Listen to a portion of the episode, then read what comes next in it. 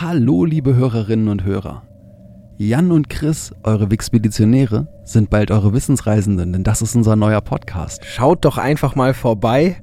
Ihr findet uns in eurer Podcast-App unter Wissensreisende und dann könnt ihr uns auch weiter zuhören und wir sehen uns sicher dort. Und jetzt viel Spaß mit der nächsten Folge Wixpedition. Wenn ihr schon immer wissen wolltet, wie viele Roboter man benötigt, um mehr als 15.000 Fenster zu putzen, dann seid ihr hier genau richtig.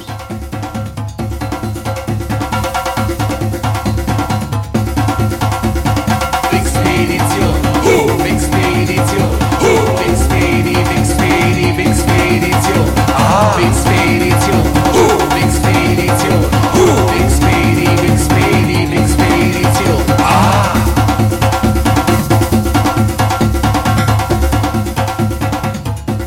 Willkommen beim Podcast, der euch mitnimmt auf eine spannende Reise durch das Wissen der Menschheit. Hier sind wir wieder, eure Wixpeditionäre am Mikrofon. Ich hätte gerade fast am Telefon gesagt, aber nein, es sind eure Wixpeditionäre am Mikrofon und zwar der Jan. Und der Chris. Wir sind diese Woche wieder hier, um euch etwas Spannendes zu erzählen, beziehungsweise ich muss mich korrigieren. Chris ist hier, um euch was Spannendes zu erzählen und ich bin da, um genau das gleiche zu machen wie ihr, nämlich zuzuhören und mir was Interessantes erzählen zu lassen. Wir sind in der letzten Woche ja quer durch die Welt gereist und sind immer da gewesen, wo Bruce Lee Zeit seines Lebens gerade war. Und von dort aus, von Bruce Lee, ist Chris in der Wikipedia allerdings weitergesprungen zu nach Hongkong wieder und dann zum Begriff Skyline. Und jetzt erzählt er uns, was er dann heute uns für ein Thema daraus mitgebracht hat. Richtig, ich erzähle euch aber gar nicht jetzt direkt vorab, um welches Thema es geht, sondern Verdammt. ich fange einfach mal direkt mit der Geschichte an. Und ich fange sogar auch direkt wieder mit einem Bruce an. Oh. Ja, und meine Geschichte beginnt in einem Restaurant. Und das Restaurant befindet sich in Chicago im Bundesstaat Illinois in den USA. Hier sitzen zwei Architekten, Freunde und Kollegen, nämlich Bruce Graham und Fosler Khan und warten auf ihr Mittagessen. Bruce sitzt seinem Freund und Kollegen gegenüber und hält neun Zigaretten in einer Hand. Außenstehende sehen, wie sich sein Gesichtsausdruck erhält. Er scheint zu einer wichtigen Erkenntnis gekommen zu sein. Voss hatte Bruce ein architektonisches Konzept erklärt und Bruce hatte es mit Hilfe seiner Zigaretten visualisiert. Es geht darum, einen großen Wolkenkratzer aus mehreren einzelnen Röhren bzw. Kästen zu bauen. Vossler Kahn war Pionier dieser Bauart, in der schon das Hancock Building in Chicago und das World Trade Center in New York gebaut worden waren. Er hatte nun eine Idee, die dieses Konzept nochmal komplett erweitern und revolutionieren würde. Aber erstmal sollte ich erklären, welche Vorteile diese Röhrenbauweise mit sich bringt. Denn beim konventionellen Hochhausbau, der sogenannten Rahmenkonstruktion, werden Säulen weit auseinandergesetzt, so weit wie es geht, um möglichst lange verbindende Träger zu machen, um weite, offene Flächen, auf Flächen den Etagen in, zu haben. Richtig, Ne? genau. Und diese Struktur basiert dann aber darauf, dass du die ganze Stabilität aus der Mitte des Gebäudes herausholst. Das heißt, irgendwo relativ weit drin hast du sehr, sehr massive Träger. Und die Massivität dieser Träger wird immer größer, je höher das Gebäude wird. Und dementsprechend wird dieses Verfahren irgendwann schlicht und ergreifend ineffizient.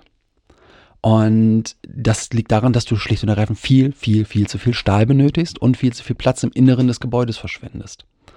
Und Platz ist ja, im, wenn man so über die Länge der Zeit guckt, sogar noch viel teurer als der ursprüngliche Bau. Ja, und warum baust du Hochhäuser, ne? Ja, richtig, du möchtest Platz haben. Ja, vor allem, wenn du genug Fläche hättest, Würdest dann würdest du die kein Höhe gehen. Hochhaus bauen, weil es einfach vollkommen sinnlos ist. Das ist richtig. Bei der Röhrenkonstruktion ist es so, dass die Träger an der Außenseite ein bisschen näher aneinander gerückt werden und du damit die Außenwände zu tragenden Elementen machst. Ja, und damit hast du einfach jetzt den Vorteil, dass du im Grunde die tragenden Elemente im ganzen Gebäude verteilst und dadurch sehr gleichmäßig bauen kannst und sehr schöne offene Flächen bekommst und einfach auch höher bauen kannst. Das Gebäude, mit dem der Arbeitgeber unserer beiden Ingenieure, das Architekturbüro Skidmore, Owings und Merrill, beauftragt worden war, war aber so mächtig, dass eine einzelne Röhrenkonstruktion trotzdem mit der Gebäudegröße überfordert gewesen wäre. Voss hatte dafür dann die Idee entwickelt, das Gebäude aus neun gleichdimensionierten Röhren zu bauen, die auf einem 3x3-Raster angeordnet werden sollten. Um zu verstehen, warum diese Idee gleich in mehrfacher Hinsicht ein Geniestreich war, gehen wir erstmal ein paar Schritte und einige Jahrzehnte zurück und gucken uns erstmal den Kunden an, für den dieses Gebäude dann letztendlich gebaut werden soll. Dieser Kunde ist ein absoluter Wirtschaftsgigant zu dieser Zeit. Es ist die Firma Sears Roebuck Company, die 1968 beschloss, ein neues Hauptquartier bauen zu wollen. Sears war zu diesem Zeitpunkt bereits über mehrere Jahrzehnte der größte Einzelhändler und Katalogversender der USA und hatte ein enormes und permanentes Wachstum. Die Bosse waren sich der Größe ihres Unternehmens absolut bewusst und das wollten sie auch zeigen. Bislang residierte das Hauptquartier in einem Gebäudekomplex, der den Namen Das große Werk, The Great Works, hatte und rund 160.000 Quadratmeter umfasste. Doch selbst dieses Gebäude oder dieser Gebäudekomplex, der einmal das größte kommerzielle Gebäude der Welt war, reichte nun nicht mehr, um die Mitarbeiter alleine hier in Chicago zu beheimaten. Wow. CEO Gordon Metcalf hatte seine Entscheidung gefällt. Alle sollten unter einem Dach unterkommen. Das zu errichtende Gebäude sollte absolut den Anforderungen des Unternehmens entsprechen. Und deshalb ist Sears auch einen ganz anderen Weg gegangen, als der, den man normalerweise gehen würde, wenn man dann so ein großes Gebäude baut. Denn sie haben das Gebäude von innen nach außen und auch von der Funktion zur Form entwickelt. Lange bevor die Gebäudearchitekten an die Arbeit gehen konnten, engagierte Sears eine New Yorker Firma, nämlich die Firma SLS Environetics aus New York. Diese Firma sollte den Bedarf des Unternehmens präzise feststellen. Sie sollten dazu modernste Technologie benutzen, nämlich sogenannte Computer. ja. Sears wurde nun von dieser Firma Schritt für Schritt durchleuchtet. Mitarbeiter wurden befragt, es wurde geplant, welche Abteilungen in welchem Verhältnis zueinander stehen sollten, wie sie angeordnet werden sollten. Es wurde festgelegt, wie viel der individuelle Mitarbeiter in welcher Gehaltsstufe und bei welchem Job an Platz haben sollte. Und es wurde eine genaue Inventur jeglichen Mobilars, das sie es bereits besaß, gemacht, um es vernünftig auch mit einzuplanen in dem neuen oh Gebäude. Gott. Damit aber nicht genug. SLS bekam nämlich nicht nur den Auftrag, den jetzigen Bedarf der Firma zu planen, sondern auch die nächsten 30 Jahre zu berücksichtigen. Diese ganzen Informationen wurden nur in den Computer eingespeist und ganz am Ende standen zwei Zahlen auf dem Zettel. Und diese beiden Zahlen waren, in 30 Jahren würde Sears 3,5 Millionen Quadratfuß, das sind 325.160,64 Quadratmeter Platz benötigen. Und jetzt sofort würden sie 2 Millionen Quadratfuß, das sind 185.806 Quadratmeter benötigen. Damit stand nun fest, wie groß die nutzbare Fläche des Gebäudes sein musste. Ach du meine Güte. Die nächste Aufgabe war es, herauszufinden, wo man ein solches Gebäude errichten könne. Sears wollte gerne in Chicago bleiben, denn Über welche Zeit reden wir? Wann sind wir gerade? 1968. 68. Ja. Also Sears war eine Chicago-Firma, sie wollten in Chicago bleiben, sie hatten die meisten Mitarbeiter in Chicago, sie waren bis jetzt am Stadtrand und sie wollten einen Standort finden, der gleichermaßen repräsentativ, aber auch gut erreichbar sein sollte, weil sie schlicht und ergreifend so viele Mitarbeiter hatten, die auch irgendwie dahin kommen mussten. Schließlich wurde ein Gelände gefunden mit einer Größe von drei amerikanischen Acres, das sind rund 12.000 Quadratmeter, die an der südwestlichen Ecke des Chicago Loop sich befanden. Ähm, The Loop, erkläre ich mal so ein bisschen einen kleinen Exkurs. The Loop ist ein Innenstadtbezirk oder der Innenstadtbezirk von Chicago. Und der Name kommt vom Nahverkehr. Es ist umstritten, ob er noch von den ursprünglich in Chicago eingesetzten Cable Cars kommt, die dort in einer Schleife fuhren, oder von der jetzt immer noch dort befindlichen Hochbahn. Ja, die, ähm, das ist halt die äh, Chicago L, EL, für äh, Chicago Elevated. Die Hochbahn läuft in etwa 8 Meter Höhe in Chicago. Und ähm, dieser Loop ist wirklich etwas ganz Besonderes, weil ich das so eigentlich in keiner Innenstadt ähm, kenne als Verkehrsplanung. Du hast nämlich wirklich einen, ein großes Viereck, das befahren wird von dieser Hochbahn. Und alle Hochbahnlinien laufen auf dieses Viereck zu. Das heißt, du kommst von überall aus der Stadt und es geht immer einmal um diese Loop. Mhm. Das heißt, du hast nicht nur einfach einen zentralen Bahnhof, wie man das mal kennt, aus vielen Geschichten, dass du, wo du einen Überstieg hast, sondern du hast wirklich ein paar Stationen, die fast alle Linien anfahren. Außerdem gibt es dort ein absolutes, äh, uniques Ding und zwar gibt es dort eine, eine Kreuzung von einem Doppelschienenstrang. Ja, da sind also wirklich zwei Schienenstränge, Doppelschienenstränge, die sich ganz direkt kreuzen. Das ist somit das, ähm, das am meisten befahrene Stück Nahverkehrsschiene der Welt. Wow. Und ähm, genau am, am Rande dieser Hochbahn war jetzt dieses große Gelände und es war absolut perfekt, weil du hattest die Möglichkeit, wirklich aus jeder Ecke von Chicago dorthin zu kommen. Und somit äh, wurde das Gelände gekauft. Und jetzt kommen wir schon wieder zum Anfang der Geschichte zurück, denn wir sind jetzt wieder bei Bruce und Voss, die das die diesen Bau jetzt halt wirklich umsetzen sollen, planen sollen und, und machen sollen, dass das Ganze entsteht. Aber zuerst muss noch ein kleines Problem beseitigt werden, nämlich die Quincy Street. Die durchtrennt nämlich dieses Gelände und es muss dort erst eine Lösung gefunden werden und es war ganz in den frühen Phasen tatsächlich mal die Idee, die, die Straße durch das Gebäude laufen zu lassen. Letztendlich konnte man sich aber mit der Stadt Chicago einigen und für 2,7 Millionen Dollar die Straße kaufen, um sie dann stillzulegen. 1970 wurde nach der Grundsteinlegung im August damit begonnen, das Fundament für das schließlich 220.000 Tonnen schweren Gebäudes zu legen. Jetzt konnten die neuen Röhren in den Himmel wachsen. Das Design war inzwischen festgelegt und wurde wie folgt umgesetzt. Nach dem 50. Stockwerk enden die ersten zwei Röhren. Das sind jeweils zwei, die an einer gegenüberliegenden Ecke liegen. Dann läuft das Ganze weiter mit den verbleibenden sieben Röhren bis zum 66. Stockwerk. Dort werden die nächsten beiden Außenecken stehen gelassen. Und dann laufen äh, die restlichen Röhren weiter bis ähm, zum 90. Stockwerk. Und die zwei verbleibenden Röhren gehen dann wirklich erst bis zur Spitze des ganzen, des ganzen Gebäudes. Diese Bauart hatte ihre Gründe aber nicht nur in der Ästhetik, sondern es war absolut praktisch gedacht worden. Sears benötigte zum einen sehr, sehr große einzelne Stockwerksgrundpläne, um ihre Planung, wie sie mit den Abteilungen zusammenarbeiten wollten, umzusetzen. Deshalb haben sie die äh, voll, voll, also die, die größten mit den neun äh, Säulen umfassenden Stockwerke für sich erstmal genommen. Und gerade am Anfang hatten sie ja nur diese zwei Millionen Square Feet, die sie da benutzen wollten. Und das bedeutete, dass sie von der Höhe des Gebäudes ungefähr nur die Hälfte nutzen würden. Und der Rest würde so lange, bis Sears das benötigt würde, benötigen würde, vermietet werden, um Geld zu generieren. Und durch das kontinuierliche Verkleinern der Grundfläche eines einzelnen Stockwerks hattest du natürlich proportional immer mehr Büros mit Glas außen. Das heißt, die Büroflächen wurden viel interessanter und konnten teurer vermietet werden. Dieses einzigartige und neue Design brachte aber noch einen anderen Effekt. Und der war gar nicht von Anfang an berücksichtigt oder geplant worden. Denn es war ja davon ausgegangen worden, wie viel Fläche brauchen wir insgesamt. Und als nun die durchschnittliche Grundfläche der Stockwerke schrumpfte, musste das Gebäude unweigerlich höher werden. Den Architekten wurde dann relativ schnell bewusst, dass sie hier in die Nähe des Höhenrekords für Gebäude kommen würden. Es wurde ein Meeting mit der Sears-Führung anberaumt, auf dem verschiedene Pappmodelle der Entwürfe vorgestellt wurden. Als alle Modelle besprochen waren, stand Bruce Graham auf und zog ein weiteres Modell aus einem Beutel, das er mitführte, den er mitführte, und stellte es auf den Tisch ab. Dieses Modell war im Gegensatz zu allen anderen erstens größer und zweitens nicht aus Pappe, sondern aus Walnussholz gefertigt.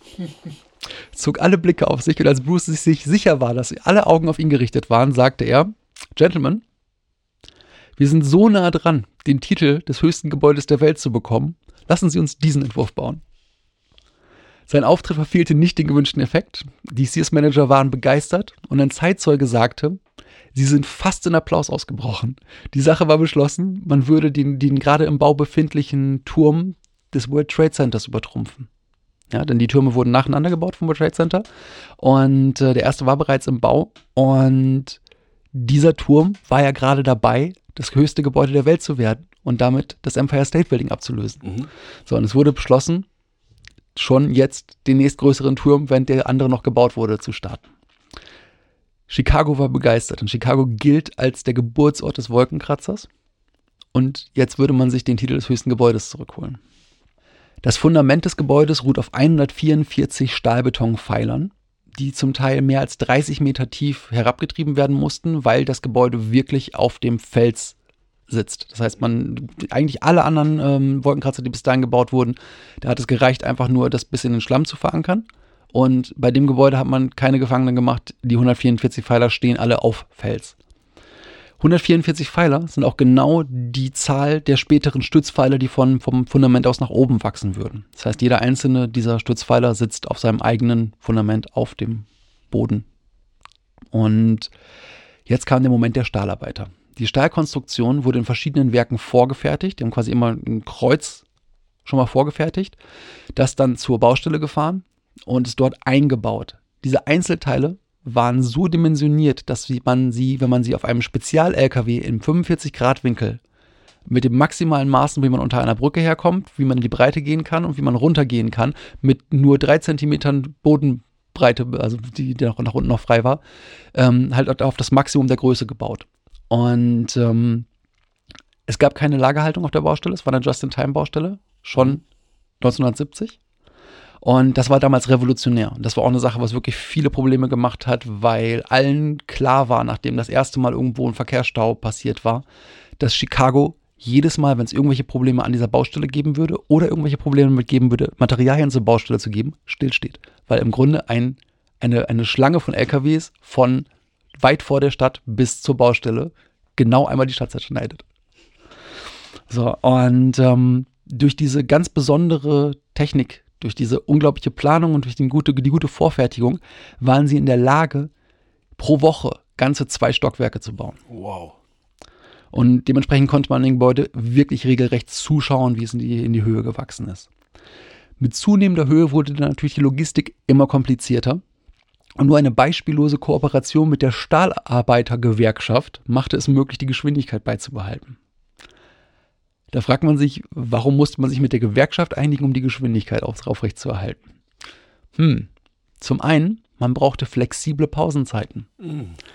Ja, es ging dem Bauherrn nie darum, denen nicht die Pausen zu geben, die sie haben sollten und die ihnen zustanden, sondern es ging darum, dass es vielleicht jetzt schlauer war, lieber zehn Minuten länger zu schweißen, bis das Bauteil fertig eingepasst war und dann in die Pause zu gehen. Eigentlich stand ihnen aber gewerkschaftlich die Pause zu einem fixen Minutenzeitpunkt fest. Und das haben sie halt eben dann natürlich ähm, weggelassen.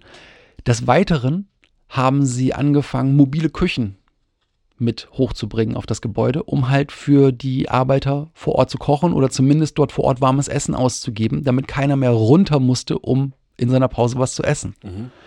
Und sie haben schließ, schließlich dann nicht nur das gemacht, sondern sie haben auch mobile Pausenräume aufgebaut und sie haben auch medizinische Versorgung direkt jeweils mit dem, mit dem wachsenden Stockwerk nach oben gezogen. Und damit war es halt absolut unnötig, nach Dienstbeginn überhaupt noch mal einmal runterzugehen, was einfach später wahnsinnig viel Zeit gekostet hätte, sondern man hat seine, seine ganze Schicht da oben verbracht, hatte aber seine Pausen, hatte sein Essen, hatte seine Versorgung. Mhm. Alles super. Ähm, auch der Turmbau ist natürlich nicht ohne seine Tragödien abgegangen. Es gab sechs Tote beim Bau und einer davon war ein Stahlarbeiter. Und ähm, das ist allerdings für die Zeit auch schon relativ safe noch. Ja. Ein Riesenproblem in Chicago bei dem Bau ist das Wetter. Chicago liegt oben an den großen Seen. Es ist dort, Chicago hat ja schon den Beinamen The Windy City. Wind Mhm. ist halt immer da. Und das, was noch besonders tückisch ist im Hochhausbau in Chicago, ist der wahnwitzige Unterschied nach so und so vielen Metern in der Wetterschicht. Du hast halt wirklich in Chicago Lagen, wo die Leute morgens zur Arbeit gekommen sind. Es war ein wundervoller Sommertag. Der Himmel war wirklich strahlend blau, kleine Wölkchen, alles spitze. Und der Vorarbeiter kam gerade runter und sagte, ich war gerade oben, wir können nicht arbeiten. Wir haben so viel Wind. Du konntest halt Sturm im 50. Stockwerk haben, während du unten einen schönen, schönen Sommertag und kein Lüftchen hattest. Und gleichzeitig ist es auch bis heute möglich, bei diesem Turm in der Höhe durchaus 25 Grad Temperaturunterschied vom, vom Eingang Wow. bis zur Spitze zu haben. Das ist krass. 25 Grad ist viel. Druck kam aber auch aus einer ganz anderen Richtung, nämlich New York. Denn immer wieder kamen Gerüchte auf, dass man bei einem der Türme des World Trade Centers einige Stockwerke aufsetzen würde, um den Rekord im letzten Moment doch noch nach New York wiederzubringen. Letztendlich geschah es aber nicht. Die Türme in New York wurden so gebaut, wie sie geplant waren. Und das letzte Stück Stahl wurde dann in Chicago am 3. Mai 1973 eingebaut. Ja, also sie haben keine vier Jahre gebraucht, um das Ding zu bauen. Und dieser letzte Träger war weiß gestrichen worden und er trug die Unterschriften, oder trägt sie wahrscheinlich heute noch, von 15.000 Bauarbeitern und Sears-Angestellten. Das Stahlgerippe ragte nun 1450 Fuß, das sind etwa 442 Meter in den Himmel Wahnsinn. und war weit davon entfernt, fertiggestellt zu sein. Denn es war wirklich nur das Stahlgerippe. Bei dieser Bauweise ziehst du auch keine Böden ein. Mhm. Ja? Und diese Zwischenböden wurden jetzt als nächstes eingezogen. Die sind auch ähm, aus Stahlprofilen gelegt und dann mit einer dünnen Est Estrichschicht obendrauf. Also kein Stahlbetongebäude, sondern es sind reingehängte Estrich auf Stahlböden drin. Und nachdem die Zwischenböden eingesetzt waren, kam die Außenverkleidung dran. Die Außenverkleidung ist schwarz eloxiertes Aluminium und bronziertes Glas. Um das Gebäude weiter gegen die Kraft des Windes zu stärken, kamen die Architekten nochmal auf eine geniale Idee. Sie haben nämlich die Versorgungsstockwerke genutzt. Es gibt ja in jedem Wolkenkratzer immer Stockwerke, die nicht genutzt werden können, sondern die dafür da sind, dass du die Klimaanlage, die Wasserversorgung, die Stromversorgung, äh, Rettungssysteme und so weiter und so fort, alles, was du so brauchst, um so ein Gebäude zu betreiben. Ähm, auf jeden Fall, diese, diese Versorgungsstockwerke wurden mit zus zusätzlichen X-Verstrebungen in den Fächern, die offen waren, versteift. Das war möglich, weil sie keine Fenster haben. Und ähm, außerdem sind diese Stockwerke in, dem, in diesem Gebäude als doppelstöckige Stockwerke konstruiert. Das heißt, es sind immer zwei Stockwerke hoch, um mehr Maschinen reinzubekommen. Und somit hast du sehr viel freie Fläche, in die du X reinschweißen kannst. Und Mhm. damit bekommst du Versteifungen. Und ähm, diese Stockwerke nennen sich auch die unsichtbaren Stockwerke, weil du kannst sie mit dem Fahrstuhl so nicht erreichen. Die kannst du nur mit den Wartungsfahrstühlen erreichen. Und die befinden sich in den Etagen 29 bis 32, 64 bis 65, 88, 89 und 104 bis 108.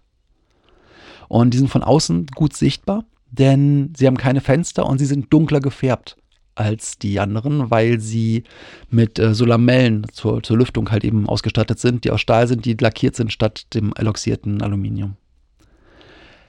Ich denke, so langsam ist es an der Zeit, über Zahlen zu sprechen. Bis jetzt haben wir Konstruktion und so weiter und es ist ein Wolkenkratzer. Hier geht es natürlich auch einfach um Zahlen, Daten, Fakten. Wie hoch ist das Ding? Wie viele Etagen hat das Teil? Und konnte jetzt dieser Rekord wirklich eingefahren werden? Fangen wir mal erstmal mit dem höchsten nutzbaren Stockwerk an. Das ist das 103. Der Grund ist klar, denn wir haben vorhin schon gelernt, die letzten vier Stockwerke sind ja Betriebsstockwerke. Ja, und äh, das 103.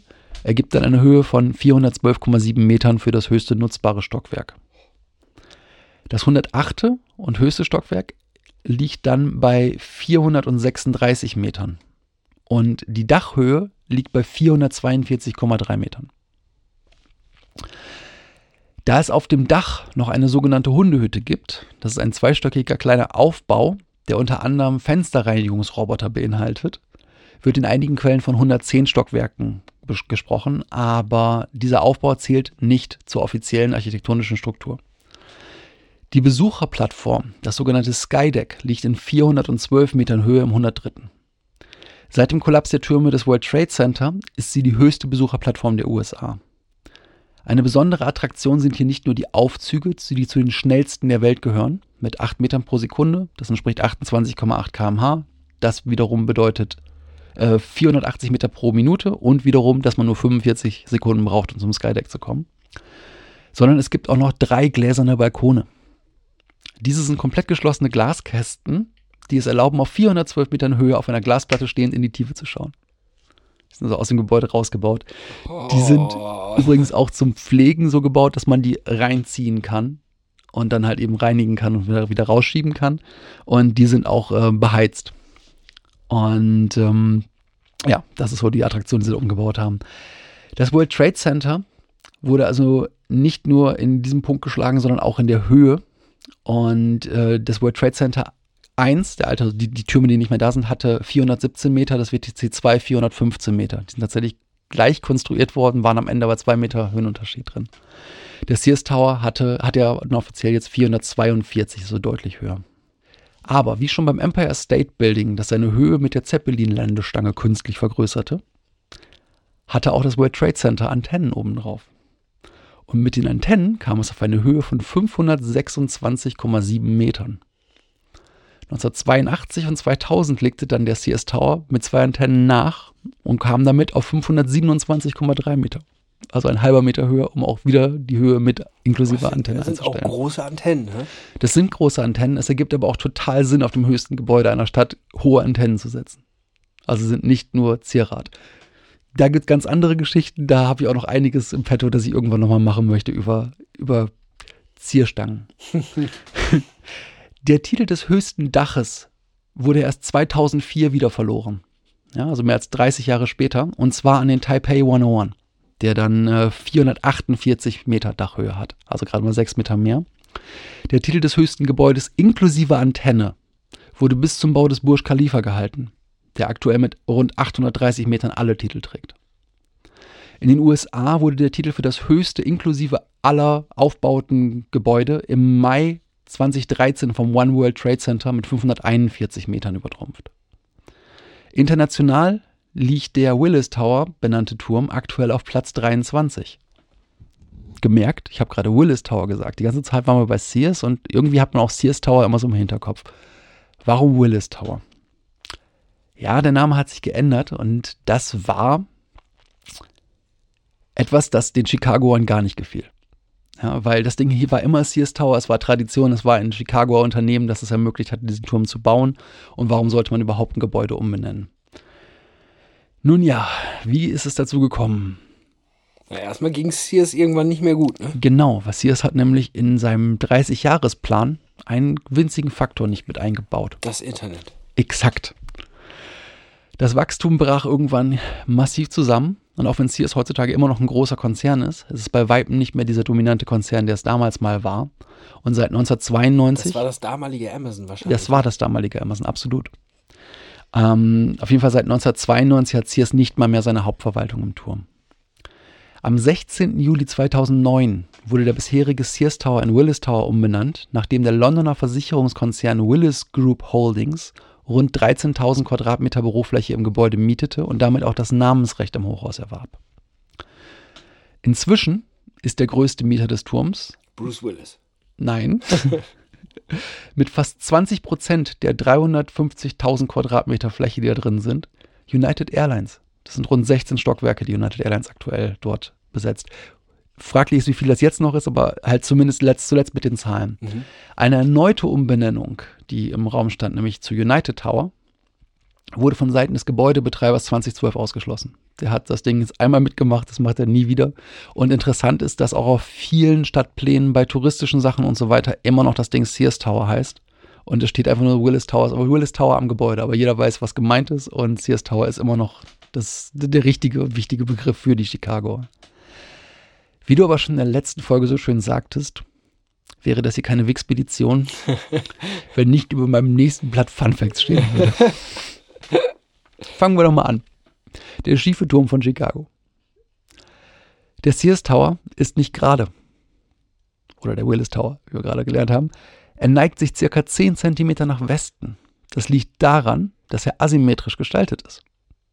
Wir haben ja vorhin gelernt, wie die, wie die Röhren halt immer weiter rausgehen und hast zum Schluss ja die Tatsache, dass einfach eine Röhre den Turm dazu bringt, nach Westen zu neigen, weil das, das Fundament nicht gleichmäßig belastet wird. Und das sind rund 10 Zentimeter. Dann gibt es tatsächlich für das Skydeck, also für diese Besucherplattform, ein Backup. Sollte das Skydeck geschlossen sein, weil es gereinigt, repariert, was auch immer werden sollte, gibt es im 99. Stockwerk ein Ersatz-Skydeck. Am 28. Mai 2014 gab es eine große Aufregung in diesen gläsernen Balkonen, denn eine der Bodenglasplatten splitterte.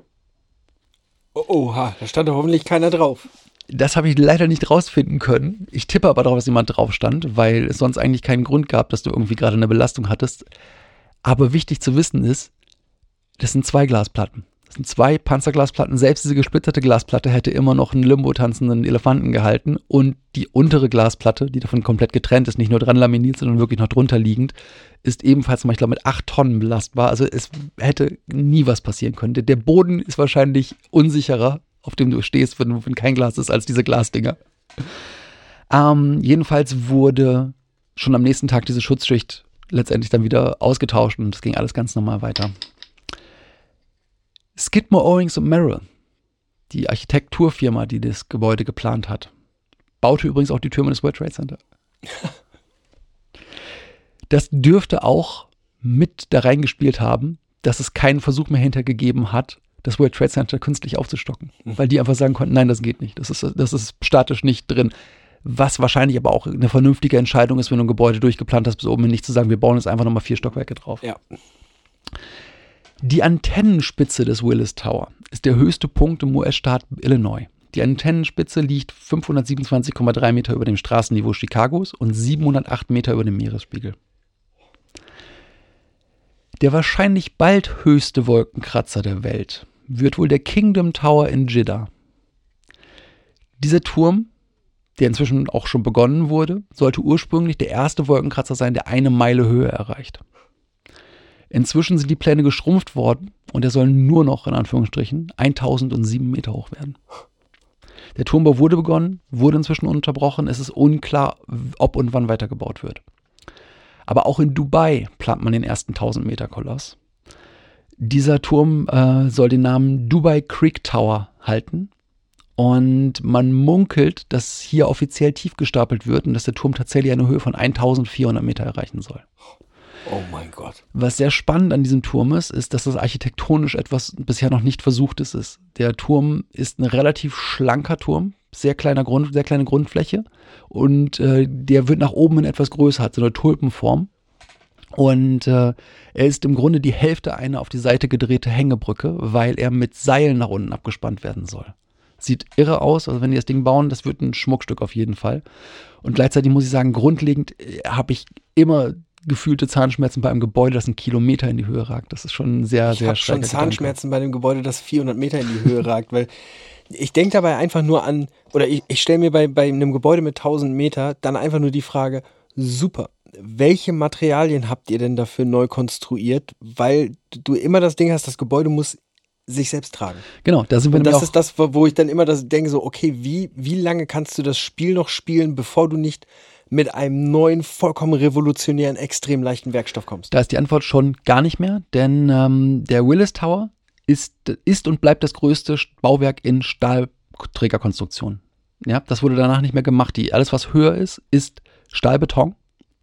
Ist dabei Stahlbeton, der in der Regel auch noch Stahlseile drin hat, um Spannung Ja, aber zu selbst bringen. bei Stahlbeton, Genau, dann kommen wir nämlich dahin, dass jetzt schon, es gibt nämlich mittlerweile einige, wir haben ja vorhin schon gehört, dass jetzt inzwischen der Willis Tower nur auf Platz 23 ist. Und inzwischen wird halt eben auch Carbonfaser benutzt im Gebäudebau. Und das wird noch wesentlich abgefahren. Da werden noch ganz, ganz spannende Materialien kommen, die jetzt aber zum Teil schon bei den Architekten in den Entwürfen sind. Die Baukosten des Turms waren übrigens gerade mal 150 Millionen Dollar. boah, das ist echt. Das ist sehr übersichtlich, finde ich, für Ja. das Ding. An schönen Tagen kann man von dem Turm aus 80 Kilometer weit sehen und damit in, in vier US-Bundesstaaten hinein, nämlich nach Illinois, Indiana, Wisconsin und Michigan. Wow.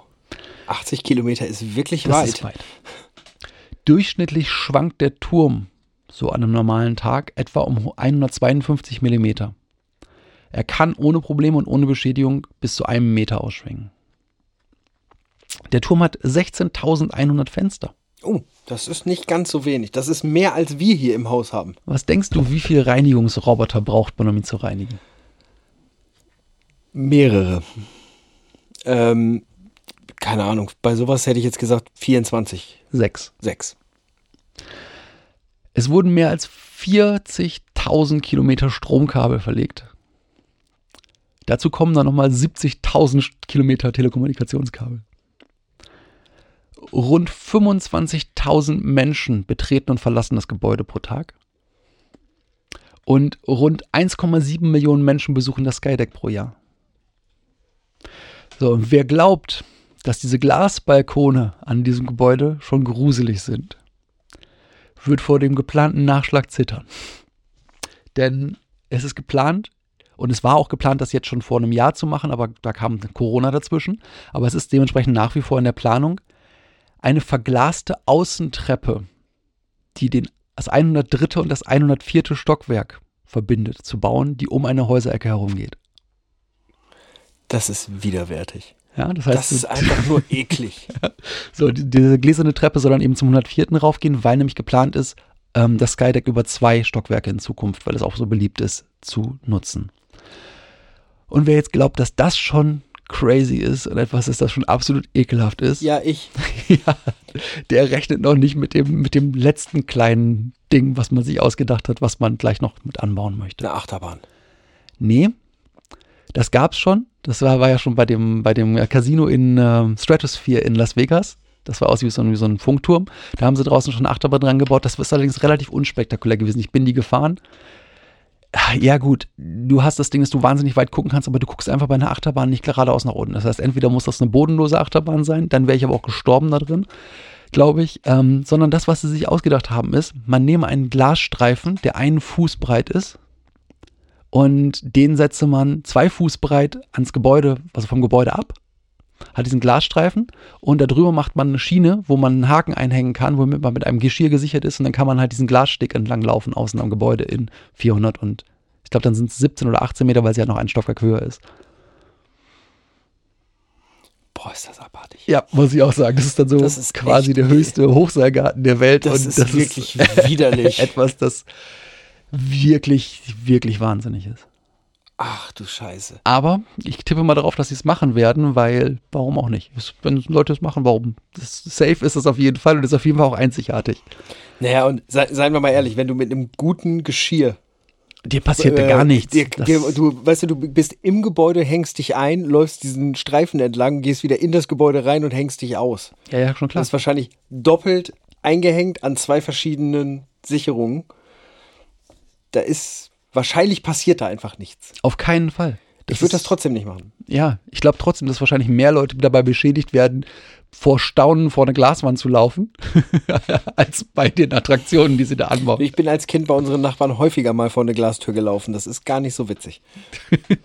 Und auch gar nicht so unwahrscheinlich, wie wir wissen. Jedenfalls ende ich damit meine Fun Facts. Ähm, mehr habe ich jetzt gerade so aus dem, aus dem Stegreif nicht zur Verfügung. Vielen, vielen Dank für deine Geschichte. Ich habe hier auch gerade parallel mal ein Bild vom Dubai Creek Tower aufgerufen und dachte so zuerst so, naja, so groß sieht das ja auch nicht aus, bis man dann feststellt, dass die Gebäude, die daneben in, dieser, in diesem Bild sind, was hier simuliert ist, Ja. dass das Wolkenkratzer sind. Mhm. Und dann merkst du, oh doch, der ist ganz schön hoch. Ja, es ist, das ist wirklich irre, wenn du dir überlegst, dieses ähm, World Trade Center, One World Trade Center, das neue World Trade Center ist ja 500 Meter. Wenn du überlegst, dass dieses Dubai Creek Ding mindestens mal doppelt so hoch sein soll, dabei aber irgendwie nur ein Viertel der Grundfläche hat, ist das schon absoluter Wahnsinn. Und dieses Bild, was ich gerade vor mir habe, da fühle ich mich dann auch wieder bei der Form und bei den abgespannten Dingern fühle ich mich dann sofort, also da habe ich dann sofort das Ding von, und der Schuchhoff, der wird sich freuen, wenn er das sehen würde. Mhm, richtig. Richtig, da sind, da sind mehrere Hyperboloide drin. Oben im Grunde eigentlich diese, diese Erweiterung ist auch einer und du hast dann einen negativen halt für die Halterung. Ja. Sehr, sehr schön. Sehr schön. Dann würde ich sagen, kommen wir mal wieder zum Ende der Wixpedition. Exakt. Ist schon wieder vorbei für Ist heute. schon wieder vorbei. Schade eigentlich. Aber ähm, spannendes Gebäude. Spannendes, spannendes Gebäude. Und ich würde sagen, liebe Leute, ihr bleibt einfach mal neugierig. Guckt euch noch ein paar spannende Gebäude an oder was auch immer ihr euch sonst raussucht, was euch interessiert. Und wenn ihr damit fertig seid, euch irgendwas Spannendes rausgesucht zu haben, schreibt es uns vielleicht. Dann äh, erzählen wir euch ein bisschen was drüber. Wenn ihr was habt, was euch interessiert, vielleicht kriegen wir es ja eingebaut. Richtig. Und wir freuen uns auf den nächsten Freitag, wenn wir euch wieder eine neue Geschichte erzählen dürfen. Genau. Und zwar geht es dann, dieses Mal waren wir beim Willis Tower, über die Links Sears und Chicago weiter. Und alles ist offen, wenn's, wenn wir von Chicago jetzt weiterspringen wollen. Wir sind gespannt und wir hören uns wieder am nächsten Freitag. Tschüss.